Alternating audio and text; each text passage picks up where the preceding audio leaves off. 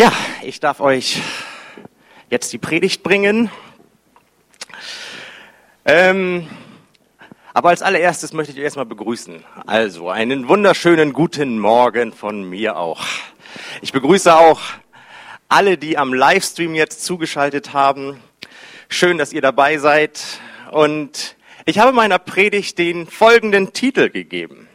Nämlich, willst du bitter oder besser werden. Du hast die Wahl.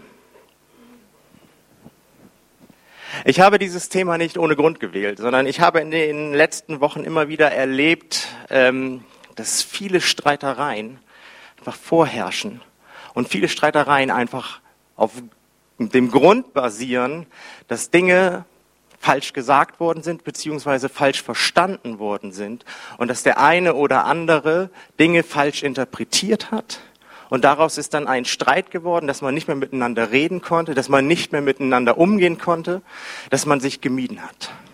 Deswegen halte ich dieses Thema für wirklich wichtig und ich hoffe, dass ihr bei mir seid und mir zuhört, das, was ich euch zu sagen habe. Denn dieses Thema ist de, also der Schlüssel für ein gutes Miteinander, für ein gutes Zusammenleben. Wer von euch hat einen wunderschönen und blühenden Garten zu Hause? Also ein paar Hände gehen hoch. Es gibt diese Menschen, die haben einen grünen Daumen einfach. Hey, die kriegen eine Blume geschenkt, eine Pflanze und die wissen sofort von wegen, was diese Blume einfach braucht. Die wissen sofort, ob sie Licht ab kann, ob sie in der Sonne stehen darf oder ob sie Schatten braucht, ob sie die extra Portion Wasser und Dünger braucht oder wie der Boden beschaffen sein muss. Diese Leute haben das einfach voll und ganz drauf. Die wissen einfach, hey, das braucht diese Pflanze. Sie wissen, ob die Pflanze im Winter reingeholt werden muss, und das sind dann auch die Leute, die ihr euch ja hier gerade gemeldet habt, die meistens einen schönen Garten zu Hause haben, wo man sich auch, wenn man dran vorbeigeht, einfach dran freut. Und ich bewundere eure Geduld. Mein Garten sieht nicht ganz so aus. Ähm, bei mir muss immer alles ganz easy gehen. Bei mir muss alles einfach sein, bei mir muss einfach alles ähm, praktisch sein. Das heißt, ich habe Pflanzen da stehen, ich habe auch ein paar Blumen da stehen, aber sie müssen auf jeden Fall pflegeleicht sein und dürfen auf gar keinen Fall Zeit in Anspruch nehmen. Ich mag's eben natürlich. So schöne Naturgärten ist doch auch mal was Tolles. Und dementsprechend sieht mein Garten auch aus. Die unberührte Natur. Was ich aber verstanden habe, ist, dass auch ein unberührter Garten ab und zu ähm, es vonnöten tut, dass man dort Unkraut jätet. Genau, hier kommt schon das richtige Kommentar. Ähm, ja, und Unkraut jätet man am besten dann, wenn es klein ist. Wenn es gerade aus der Erde raussprießt, hey, dann macht es in der Regel nicht viel Mühe und nicht viel Arbeit, das Unkraut zu entfernen. Wenn man allerdings, so wie ich, sich etwas Zeit lässt dabei, dann passiert es manchmal auch, dass der Garten dann so ein bisschen grüner wird ähm, und dass das Unkraut größer wird. Und irgendwann stehst du dann einer 2,50 Meter großen Distel in voller Blüte gegenüber und dann brauchst du ganz anderes Werkzeug, um diese Pflanze wieder zu entfernen. Du musst viel härter ran, du musst sehr viel mehr Zeit investieren, du musst sehr viel mehr in deinem Garten machen, als nötig gewesen wäre vielleicht, weil du nicht rechtzeitig an die Dinge rangegangen bist. Und ich habe festgestellt, dass das bei uns im Leben und vor allem auch bei mir im Leben ganz genauso ist. Es gibt Dinge, wenn ich sie nicht rausreiße, wenn sie klein sind, dann werden sie größer, dann werden sie sich vermehren und es wird immer schwieriger, sie loszuwerden. Ich möchte euch eine andere Geschichte noch einmal erzählen, auch von Unkraut. Und zwar Meine Familie hat früher ein Haus gehabt in Schleswig-Holstein und wir hatten auch einen schönen Garten mit ordentlich Beeten und auch mit ähm, vielen Blumen. Meine Mutter hatte kaputte Knie, deswegen war es ihr nicht unbedingt möglich, ähm, so lange zu knien und das Unkraut zu jäten. Mein Vater hat viel gearbeitet. So blieb die Gartenarbeit an uns Kindern hängen. War jetzt auch nicht so dramatisch, nur Lust hatte ich dazu ganz und gar nicht. Rasenmähen geht noch, aber Unkraut jäten. Und da war auch unter diesem ganzen Kraut und was da so gewachsen ist, war eine Pflanze, ein schönes Blattgrün, würde ich sagen, was dort gewachsen ist. Und wenn ich es rechtzeitig entfernt hätte, hätte ich mir jede Menge Arbeit ersparen können. Was mir nämlich keiner gesagt hat, dass dieses grüne Ungetüm mit dem Namen Girsch ähm, die Anwandlung hat, sich rasant schnell auszubreiten. Und ich habe immer wieder gesagt bekommen, du musst noch in den Garten gehen und sowas und so, ja, mache ich morgen. Mache ich morgen. Ah, nächste Woche habe ich auch noch Zeit. Und als ich dann schließlich in die Situation kam, okay, jetzt muss ich da reingehen, weil langsam wächst es zu den Nachbarn rüber und das finden die auch nicht so toll, hatte sich der Girsch unterirdisch durch unseren ganzen Garten vermehrt und verbreitet. Denn was ich nicht wusste ist, Girsch vermehrt sich nicht über Samen, sondern durch unterirdische Wurzeln, die sich überall hin bilden und neue Pflanzen bilden. Und das Ausgraben dieser Wurzeln ist super mühselig, weil es nicht reicht, einfach nur die Pflanze rauszureißen. Du musst die Wurzeln mitten rausholen, ansonsten ist die Pflanze in kürzester Zeit wieder da. Und ihr könnt euch vorstellen, wenn es einmal durch den ganzen Garten war, und das ist jetzt nicht übertrieben, es war tatsächlich durch den ganzen Garten, dann war das richtig, richtig viel Arbeit. Wenn das Unkraut in unserem Leben sich ausbreitet, in unserem Seelenleben, und es auf einmal keinen Platz mehr gibt für Blumen, die wir eigentlich anpflanzen wollen, für die guten Dinge, die eigentlich in unserem Leben hervorkommen sollen. Weil alles, was wir anpflanzen, inzwischen unter einer Schicht von Unkraut erstickt wird, dann passiert etwas mit uns. Und die Bibel hat dazu natürlich einiges zu sagen. Und ich möchte mit euch heute ein paar Aspekte dieses Themas anschauen.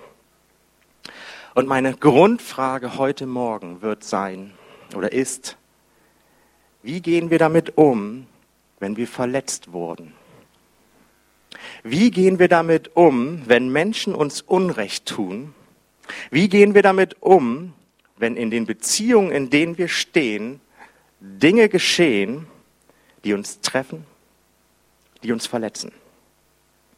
Wo wir sagen würden, hey, das ist nicht fair.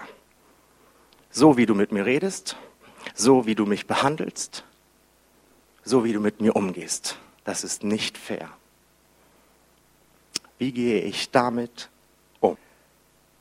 Und daher geht es heute um die Frage, wie schaffe ich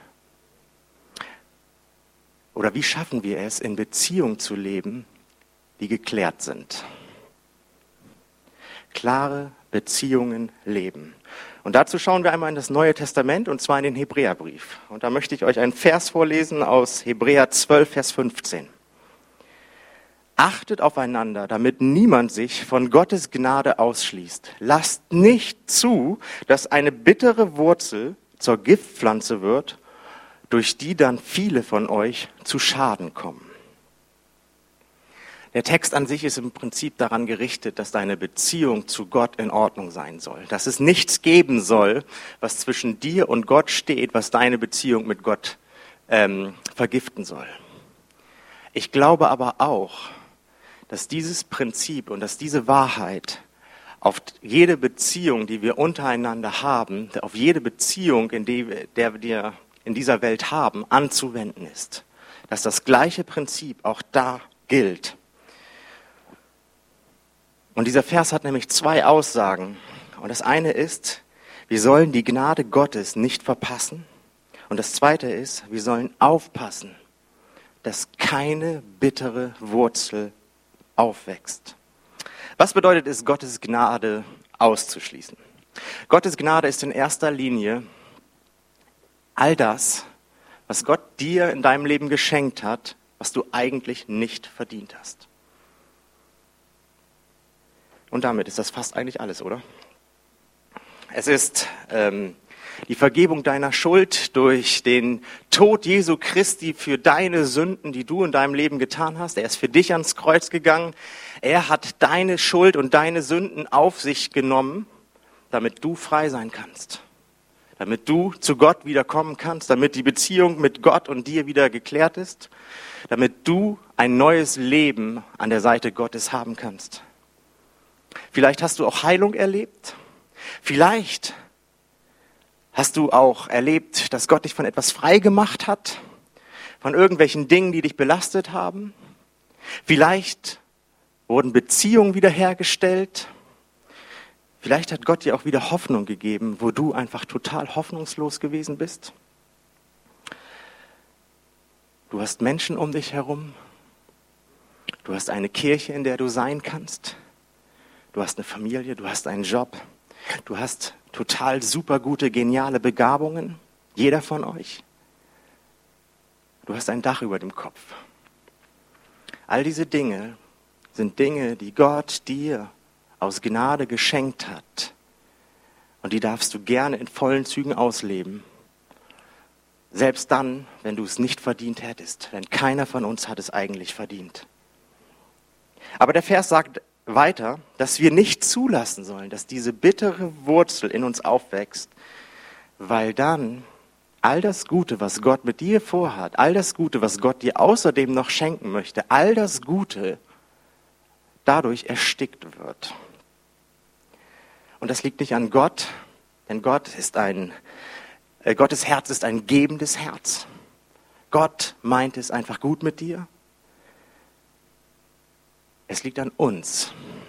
Und er möchte dir Gutes geben und er möchte dir Gnade geben. Aber das, was passiert, wenn wir es doch zulassen, dass diese bittere Wurzel in uns äh, hochkommt, ist, dass wir unsere Arme verschränken, dass wir unsere Hände verschließen vor all dem, was Gott für uns bereithält. Und dann ist das wie Unkraut. Es gibt Dinge, die jemand über dich gesagt hat, die jemand über dich sagt, es gibt Dinge, die andere dir angetan haben. Und das sind alles Dinge, die am Anfang ein kleines Pflänzchen sind. Und die einfachste Lösung wäre, dass du mit zwei Fingern hingehst, die Pflanze rausziehst, wegwirfst und vergisst. Und dann wäre das Problem gelöst. Aber wenn wir zulassen, dass die Dinge, die man über uns ausgesprochen hat, dass die Dinge, die man uns gesagt hat, uns angetan hat, Nährboden bekommen, weil wir uns so richtig in das hineinsteigern, was gesagt oder getan wurde, dann ist das wie mit dem Unkraut, mit dem Girsch. Es fängt an zu wachsen. Es fängt an, sich auszubreiten. Und eine bittere Wurzel wird sich durch deine Seele durchfressen dann fangen wir auf einmal an, alles zu interpretieren, was der andere macht. Das hat er so und so gemeint. Dann fangen wir an, Dinge an dem anderen zu sehen, die wir vorher nicht gesehen haben. Alles negativ. Wir fangen an, schlecht über den Menschen zu denken. Und egal, was dieser Mensch auch tun würde, es hat automatisch einen negativen Touch bei uns, weil wir zulassen, dass es in uns wachsen darf. Und deshalb, damit unser Seelengarten nicht wie, vom, wie mein Garten damals vom Gürsch befallen wird, deswegen ist es gut, in geklärten, klaren Beziehungen zu leben. Und ich sage euch auch nachher, warum dieses, das so wichtig ist und warum das nicht einfach nur so, ja, genau, wir sollen alle in Frieden miteinander leben. Nein, es wird dir gut tun, wenn du das befolgst, wenn du das umsetzt, was ich dir heute sage. Ich will euch einmal ein Beispiel geben. Stell dir einmal vor, wir haben ein persönliches Gespräch zusammen, du und ich, ganz persönlich und privat. Und ich würde im Gespräch über dich einen Witz machen oder etwas über dich sagen, was dich wirklich verletzt, was dich gekränkt hat.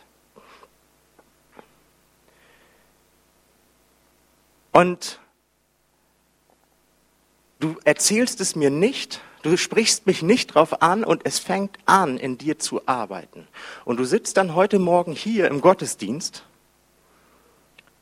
und das, was passiert ist, dass du eigentlich dieser Predigt schon gar nicht mehr richtig folgen kannst, weil deine Gedanken sich die ganze Zeit eigentlich nur um das drehen, was ich dir gesagt habe. Und du würdest so anfangen zu interpretieren, so, ja, ja, erzähl du, Mann. Ist doch eh alles verlogen, was von dir kommt. Und du würdest anfangen, nicht mehr der Predigt zu folgen und damit vielleicht einer Segnung Gottes zu entgehen, vielleicht dem Reden Gottes zu entgehen, weil Gott ja durch die Predigt auch reden möchte zu uns, weil du beschäftigt bist damit, der Wurzel in, deinem, in deiner Seele Nährboden zu geben. Ich weiß, es ist ein bisschen äh, schwer vorzustellen, dass zwischen uns irgendwas sein kann, weil ich ja so ein netter Kerl bin. Aber ich kann euch sagen, auch mir passiert das manchmal, dass ich Leuten auf den Schlips trete. Und selbst in diesem fiktiven Beispiel, im richtigen Leben ist es so, ist es immer wieder so, dass wir das erleben, dass wir enttäuscht und verletzt werden und dass wir es zulassen, dass es in uns wachsen darf. Und es hat immer für dich ganz persönlich, nicht für den anderen, den du eigentlich damit etwas heimzahlen wolltest, aber für dich persönlich hat es negative Auswirkungen. Und deswegen müssen wir aufpassen, dass wir rechtzeitig an Dinge gehen, bevor sie anfangen, unser Leben zu bestimmen. Epheser 4, 26. Versündigt euch nicht, wenn ihr zornig werdet. Die Sonne darf über eurem Zorn nicht untergehen. Epheser sagt es ganz gut. Es ist völlig in Ordnung, dass man auch mal außer Haut fährt und es ist auch in Ordnung, dass wir ab und zu zornig werden. Das passiert, glaube ich, jedem Menschen mal. Wo wir aber aufpassen müssen, ist, dass wir uns in dem Zorn nicht versündigen. Das heißt, wir dürfen manchmal hochkochen, dann können wir uns gerne auch mal zurückziehen für ein paar Minuten, vielleicht auch für ein, zwei Stunden, um einfach wieder runterzukommen. Aber dann ist es wichtig, dass wir anfangen, die Dinge anzugehen, damit wir uns nicht in dem Zorn versündigen, damit wir nicht darin stecken bleiben, damit nicht eine bittere Wurzel entstehen kann. Denn es gibt eine Wahrheit und die müsst ihr euch immer wieder bewusst machen. Verletzte Menschen verletzen Menschen. Verletzte Menschen verletzen andere Menschen. Und das ist eine Wahrheit, der ihr nicht entgehen könnt. Wenn bei dir die Verletzung drinne ist, wenn du zulässt, dass du verletzt bist, dann wirst du automatisch die Menschen in deinem Umfeld ebenfalls verletzen.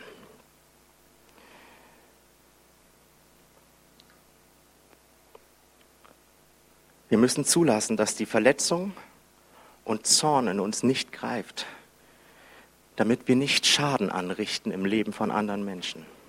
Und ich möchte euch einmal das verdeutlichen am Leben eines, einer Person aus der Bibel, wo ich davon überzeugt bin, dass diese Person ihren Zorn nicht besonders gut im Griff hatte. Und sie hat in sich etwas keimen lassen und sie hat dem Nährboden gegeben und sie hat Schaden angerichtet. Und zwar geht es in der Geschichte um die Person von Simson. Ich erzähle die Geschichte kurz nach denn es würde einfach zu lange dauern, jetzt die gesamten Kapitel vorzulesen und ihr würdet irgendwann hier schlafenderweise einfach vor mir hängen. Ihr könnt sie aber jederzeit nachlesen, die Geschichte. Sie steht in Richter 12 und 13. Simson ist ein ganz spezieller Typ. Er ist ein Mensch, der mit ungewöhnlicher Stärke gesegnet ist. Er ist stärker als jeder andere Mensch. Er ist ungefähr so wie ein Avengers. Ähm, er hat übernatürliche Kräfte, heißt es in der Bibel. Da wird wirklich auch von übernatürlich gesprochen. Er ist stärker als jeder andere Mensch und keiner kann ihn besiegen. Und trotz seiner Stärke hat Simson einfach daneben eine Achillesferse. Er hat eine Schwäche. Und diese Schwäche ist, er verliebt sich immer in die falschen Frauen. Vielleicht kennt ihr solche Menschen, die sich immer in irgendwelche Menschen verlieben und du weißt vorher schon, die Person, in die du dich, in die du dich gerade verliebst, die tut dir einfach nicht gut. Aber die Person will es nicht wahrhaben und so Simson auch nicht. Er will diese Frau heiraten, obwohl seine Familie gar nicht begeistert ist. Denn es ist eine Frau von den Feinden Israels, es ist eine Philisterin. Aber er will sie heiraten. Also es kommt zur Hochzeit. Und damals war das eben so, dass einfach eine Hochzeit nicht wie bei uns so einen schönen Nachmittag gefeiert worden ist. Nein, es gab eine ganze Hochzeitswoche. Es wurde also eine Woche lang gefeiert. Ich möchte die Menschen am Ende dieser Woche gerne mal gesehen haben, wie die fertig sein müssten eigentlich. Auf jeden Fall ist es so, dass auf dieser Hochzeit Simson den philistischen Gästen Folgendes sagt. Er sagt, oder er gibt ihnen ein Rätsel. Er gibt ihnen ein Rätsel und sagt, hey, wenn ihr dieses Rätsel lösen könnt, was ich euch gebe, dann werde ich euch richtig reich beschenken. Ihr bekommt teure Kleider, teure Festkleider von mir, jeder von euch. Wenn ihr es aber nicht lösen könnt, dieses Rätsel, dann müsst ihr mir so einiges schenken. Und die Philister überlegen und überlegen. Es sind einige Tage, wo sie versuchen, dieses Rätsel zu lösen und sie kommen einfach nicht dahinter, was es sein könnte. Und dann sprechen sie die Braut von Simson an. Sie soll ihn überreden, die Lösung preiszugeben und dann soll sie sie an die Philister weitergeben. Und das lesen wir einmal in den Versen 16 und 17. Simsons Frau brach in Tränen aus, als sie bei ihrem Mann war. Verabscheust du mich denn so? schluchzte sie. Du liebst mich ja gar nicht. Du hast meinen Landsleuten ein Rätsel aufgegeben und verweigerst mir die Lösung. Ich habe sie nicht mal meinem Vater und meiner Mutter gesagt, erwiderte er. Warum sollte ich sie dann dir sagen? Sie hatte die ganze Festwoche geweint, wenn sie bei ihm war. Am siebten Tag schließlich verriet er ihr die Lösung, weil sie ihm so zusetzte und sie gab sie an ihre Landleute weiter.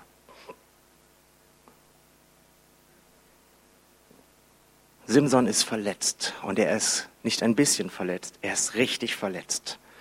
Seine Frau, die er vor ein paar Tagen gerade erst geheiratet hat, hat ihn gleich verraten. Und er wird darüber so zornig, dass er erstmal alles kurz und klein schlägt und einfach mal ein paar Menschen umbringt. Und er zieht ihnen ihre Kleider aus und nimmt das als die Bezahlung für die Philister. Er bezahlt es nicht aus seiner eigenen Tasche, das, was er ihnen versprochen hat. Nein, er bezahlt es mit den Kleidern von den Toten, die er erschlagen hat. Da heißt es in Vers 19, und er ging nach Aschkalon hinunter, er schlug dort 30 Männer, zog ihnen ihre Gewänder aus und brachte sie den jungen Männern, die sein Rätsel gelöst hatten. Dann kehrte er voller Zorn in das Haus seiner Eltern zurück. Was wir in dieser Geschichte außerdem sehen können, ist, wie sehr er von dem Verrat seiner Frau verletzt worden ist. Denn das sehen wir daran, wie er über seine Frau redet. Und das möchte ich euch auch einmal vorlesen. Da heißt es, und er sagte zu ihnen, wenn ihr nicht mit meiner Kuh geflügt hättet, dann hättet ihr mein Rätsel nicht herausgefunden. Es ist so eine wahnsinnig nette Anrede für seine Frau, oder? Also, er war richtig verletzt. Und der Zorn hat in ihm so richtig an Fahrt aufgenommen. Und er bringt Menschen um.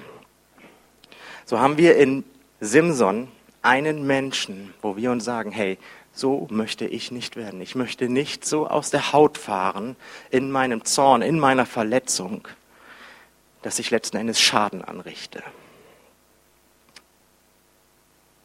Ich habe eine alte Freundin. Wir haben schon länger keinen Kontakt mehr, aber es war immer so, es war eine sehr interessante Beziehung zwischen ihr und mir. Denn diese Frau hatte es wahnsinnig gut drauf, mich zur Weißglut zu bringen. Diese Frau hatte einfach eine Begabung da drin, genau da hineinzustochern, was mich so richtig auf die Palme gebracht hat. Und so war das in unserer Freundschaft so, dass wir richtig häufig aneinander geraten sind. Und es war so, dass ich immer wieder an die Decke gegangen bin. Es sind einige nicht so schöne Sachen gesagt worden. Aber das Besondere einfach an dieser Frau war, dass nachdem sich der Zorn gelegt hatte, dann hat sie immer den ersten Schritt gemacht und kam wieder auf einen zu und sagte, hey, ich möchte das jetzt klären, ich möchte das in Ordnung bringen, ich möchte das aus der Welt schaffen. Und das war Hammer. Und das war Hammer. Die Bibel fordert uns auf, dass wir die bittere Wurzel rechtzeitig herausreißen, damit wir und andere keinen Schaden nehmen. Wir können, wie können wir ein Leben führen in geklärten Beziehungen? Wie ist das möglich? Wie kann ich ganz praktisch jetzt einfach mal, wie kann ich das schaffen, dass wenn jemand mich wirklich verletzt hat, ich rede hier jetzt nicht so einfach so von irgendwie, keine Ahnung, du Blödmann oder so, sondern es, ihr wisst, glaube ich, jeder von uns kennt das, so Menschen, die einen so richtig verletzt haben. Und es begegnet uns doch immer wieder. Von sowas rede ich hier. Wie kann es dann trotzdem sein, äh, möglich sein, ganz praktisch jetzt einfach mal, dass wir die Dinge aus, dem, aus der Welt schaffen? So dass wir nicht an den Punkt kommen, dass wir irgendwann entweder explodieren oder mit der anderen Person nicht mal zusammen im, Eigen, also im Auto sitzen könnten. Und das beginnt immer mit demselben Punkt nämlich dass wir anfangen loszulassen, was wir an Anklagepunkten dem anderen gegenüber haben. Zu Deutsch, wir fangen an zu vergeben. Wir müssen vergeben, denn in der Vergebung löst sich die Wut, die hinter all diesen Verletzungen steht. Kolosser 3:13. Ertragt einander und vergebt euch gegenseitig. Wenn einer dem anderen etwas vorzuwerfen hat, wie der Herr euch vergeben hat, müsst auch ihr vergeben. In der Vergebung lösen wir die Kraft, die Energie, die, die Wut, die hinter diesen, dieser Verletzung steht. Und glaubt ja nicht, dass Vergebung etwas mit Verdienen, er hat sich's nicht verdient oder er hat, musste es sich verdienen zu tun hat. Oder dass Vergebung etwas mit Gerechtigkeit zu tun hat. Vergebung hat nichts mit Gerechtigkeit zu tun. Vergebung hat etwas mit Gnade zu tun. Vergebung geschieht aus Gnade heraus. Wenn Gott gewartet hätte, bis du dein Verhalten so sehr verändert hast, dass es angemessen gewesen wäre, dass er dir vergibt, dann würdest du heute Morgen noch auf deine Erlösung warten. Vergeben kann man auch dann, wenn man zornig ist, auch dann, wenn man wütend ist. Das ist kein Akt der mit Frieden im Herzen zu tun hat, sondern es ist einfach eine Geste, die ich tue, damit ich wieder ins Reine komme, damit die Kraft, die hinter der Verletzung steht, raus kann. Das Zweite, was du tun sollst, ist, kläre das Ganze. Werde aktiv. Gehe auf die Person zu, aktiv. Warte nicht darauf, dass sie erkennt, was sie falsch gemacht hat. Dann kannst du nämlich noch warten, bis du Wer weiß, wann bist. Nein, du mach dich auf, gehe aktiv dahin, gehe zu dieser Person hin und sag, hey, das und das hat mich verletzt und das und das fand ich nicht toll. Wenn du das nämlich tust, dann verwendest du nämlich die Energie, die du vorher in den Zorn gesteckt hast, darin auf, um die Beziehung wieder in Ordnung zu bringen und die Dinge zu klären. Und es wird immer Menschen geben, wirklich immer Menschen geben, die dich in deinem Leben verletzen. Das ist eine völlig normale Sache. Jeder von uns hat diese stillen Erwartungen, die der andere gegenüber erfüllen soll. Gerade hier in der Gemeinde erleben wir das doch immer wieder, oder? Also hier in der Gemeinde, da sollten die Leute eigentlich anders drauf sein als in der, als da draußen. Also hier habe ich ein bisschen mehr erwartet.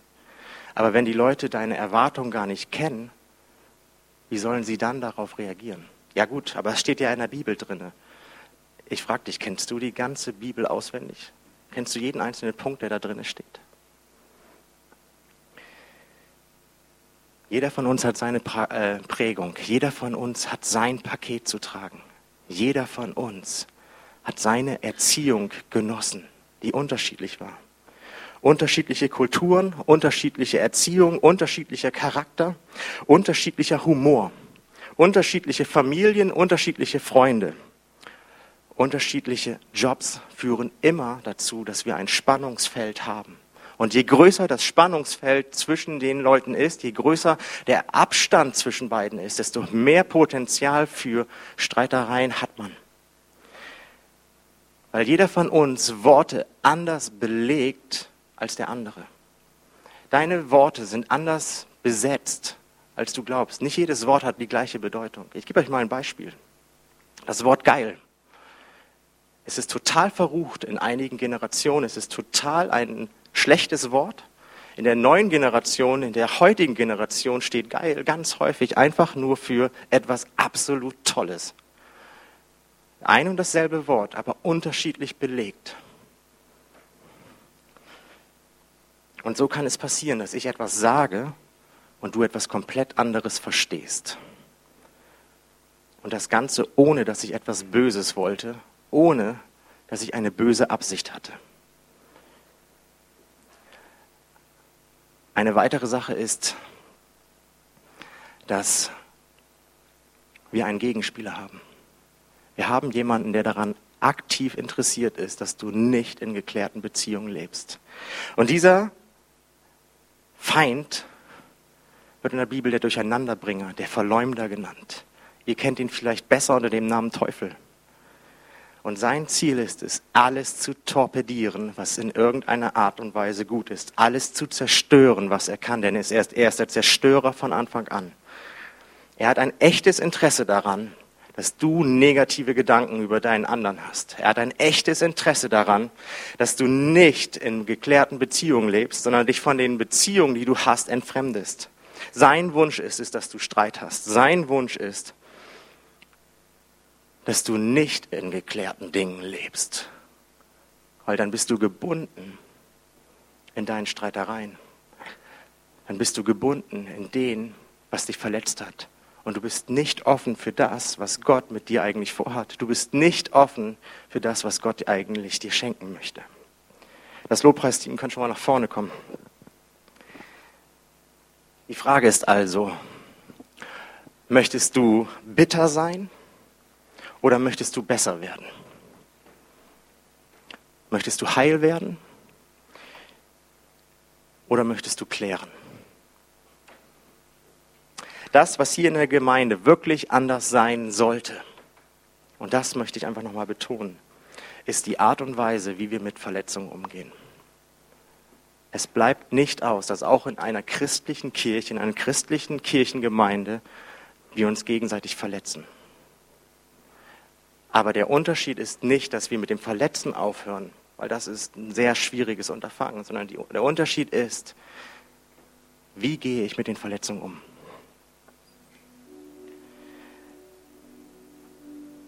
Verletzte Menschen verletzen andere Menschen. Deine Reaktion auf Verletzung ist deine Verantwortung. Und das ist vielleicht für dich eine bittere Pille. Aber ich will es nochmal wiederholen. Deine Reaktion auf die Verletzung, auf das, was man dir in deinem Leben angetan hat, ist deine Verantwortung. Sprüche 17, Vers 14. Wer Streit anfängt, gleich dem, gleich dem, der dem Wasser den Damm aufreißt. Lasst ab vom Streit, ehe er losbricht. Wir alle wissen, dass wir eigentlich einen Stopp setzen können. Das merken wir in jedem Streit eigentlich, dass es einfach möglich wäre, aber wir wollen einfach unser Recht durchsetzen. Wir wollen, dass der andere versteht, dass sein Verhalten daneben ist. Und wir tun genau das Falsche. Sei nicht du derjenige, der den Damm zum Einreißen bringt. sondern sei du derjenige, der Frieden stiftet, der die Dinge klärt und Beziehungen wieder in Ordnung bringt. Und dazu gehört manchmal, dass wir einfach dem anderen nicht immer gleich was Negatives unterstellen. Nicht immer denken, hey, der will was Böses mir, sondern vielleicht mal fragen, okay, das hat mich jetzt echt getroffen, aber es kann vielleicht sein, dass er das überhaupt nicht gesehen hat, vielleicht überhaupt nicht gemerkt hat. Ich glaube nicht, dass er mir etwas Böses will. Und wenn wir unser Gedankengut so anpassen, dann wird es einfacher, Beziehungen zu klären. Und wenn wir das in der Gemeinde leben, wow, stell dir mal vor, was mit dieser Gemeinde passiert, wenn wir in geklärten Beziehungen alle untereinander leben. Ich sage euch, dann sind wir in dieser Gemeinde, die schon richtig gut ist, noch ein Level höher. Und das wird beeindrucken. Und das wird Menschen beeindrucken. Ich möchte die Predigt schließen mit einem Text aus Römer 12, 17 und 18. Und da heißt es, vergelte niemandem Böses mit Bösem. Bemüht euch um ein vorbildliches Verhalten gegenüber jedermann. Soweit es irgendwie möglich ist und soweit es auf euch ankommt, lebt mit allen Menschen in Frieden. Tu du deinen Part, dass du dir nichts vorwerfen müsstest. Dass du sagen kannst, hey, das war nicht in Ordnung, aber ich habe meinen Part getan, dass das Ganze wieder in Ordnung kommen kann, dass wieder Frieden einkehrt. Und dann bist du auf der richtigen Spur. Vielleicht hast du dich in dieser Predigt wiedergefunden. Vielleicht hast du gemerkt, okay, ich bin angesprochen. Ich habe eigentlich da jemanden und die kann ich auf den, na, Tod will ich nicht sagen, nicht ausstehen. Dann geh hin zu Gott und fang mit Vergebung an. Und wenn die Kraft aus der Verletzung weicht, und du darfst verletzt sein, jeder von uns darf verletzt sein, aber lass nicht zu, dass die Verletzung dein Leben bestimmt. Dann geh zu Gott hin Bitte um Vergebung. Sprich Vergebung aus. Und dann geh zu der Person hin und klär das. Und wenn das bei dir noch so frisch ist und du sagst von mir, nein, es tut aber noch so weh in mir drin, hey, dann möchte ich heute Morgen einmal für dich beten. Lass uns gemeinsam die Augen einmal schließen. Himmlischer Vater, ich möchte dich jetzt bitten, dass du deinen Geist wirklich auf uns ausgießt, Herr. Und Verletzungen können so wehtun und Verletzungen können so schmerzhaft sein. Und wir haben manchmal den Eindruck, dass wenn wir nicht für uns kämpfen, niemand für uns kämpft. Aber ich möchte dich für all die Leute bitten, die sich in dieser Predigt wiedergefunden haben, dass du deinen Heiligen Geist jetzt auf ihr Herz legst, Herr, und ihnen hilfst einfach zu vergeben und Dinge zu klären, Dinge in Ordnung zu bringen, damit sie einfach freigesetzt werden und auch wieder die Gnade Gottes, also deine Gnade und dein, deine Segnung in ihrem Leben einfach voll und ganz wieder genießen können. Ich möchte dich bitten, Heiliger Geist, schenk ihnen, dass die Verwundung, die Verletzung einfach heilt. Und du bist ein Hörer der Gebete und ich danke dir dafür. Vielleicht bist du auch heute Morgen hier und kennst Gott noch gar nicht. Vielleicht bist du heute Morgen hier und hast so gemerkt, okay, hier in dieser Gemeinde ist irgendwas anders. Hier ist so eine liebe, freundliche Art. Und irgendwie fühle ich mich angerührt von all dem. Dann möchte ich, dass wir, äh, dann möchte ich dich einladen, dass du nicht, dir nicht überlegst, ob du dein Leben nicht mit Jesus Christus leben willst. Wenn du gemerkt hast, okay, hier in dieser Gemeinde, da scheint irgendwie was Übernatürliches zu sein, dann kann ich dir sagen, hey, das ist Gott. Und weißt du, was Gott für dich getan hat? Er ist für dich ans Kreuz gegangen, obwohl du es nicht verdient hättest. Und egal wie schlecht du bist, egal wie viel Sünden und wie, egal wie viel du falsch gemacht hast, das interessiert ihn nicht. Er möchte dich freisetzen. Und alles, was er dir sagen möchte, ist, ich lade dich ein, dass du mein Kind wirst und ich nehme alles weg, was dich belastet. Und wenn du das willst, dann bete jetzt gemeinsam mit uns einfach ein ein Gebet. Lass uns das einfach gemeinsam sprechen und wenn du das willst, dann sprich es aus vollem Herzen einfach mit. Himmlischer Vater, ich danke dir, dass du deinen Sohn Jesus Christus für mich gegeben hast. Und ich möchte dich kennenlernen, Gott. Ich lade dich in mein Leben ein. Und ich möchte, dass du, Jesus, in mein Herz kommst. Nimm du all meine Schuld und Sünde weg, dass ich dein Kind sein darf. Danke, dass du das getan hast. Amen. Wenn du dieses Gebet gerade zum ersten Mal gesprochen hast, dann möchte ich dir sagen, komm einfach nach dem Gottesdienst einmal zu mir. Ich möchte dir gerne einfach ein paar Tipps geben, was du tun kannst, um Gott besser kennenzulernen, um mehr mit ihm einfach unterwegs zu sein. Und ich möchte dich auch dafür segnen. Deswegen, wenn du das Gebet gesprochen hast, dann komm einfach gleich auf mich zu. Ich lade euch ein, aufzustehen. Lass uns Gott noch einmal loben und preisen.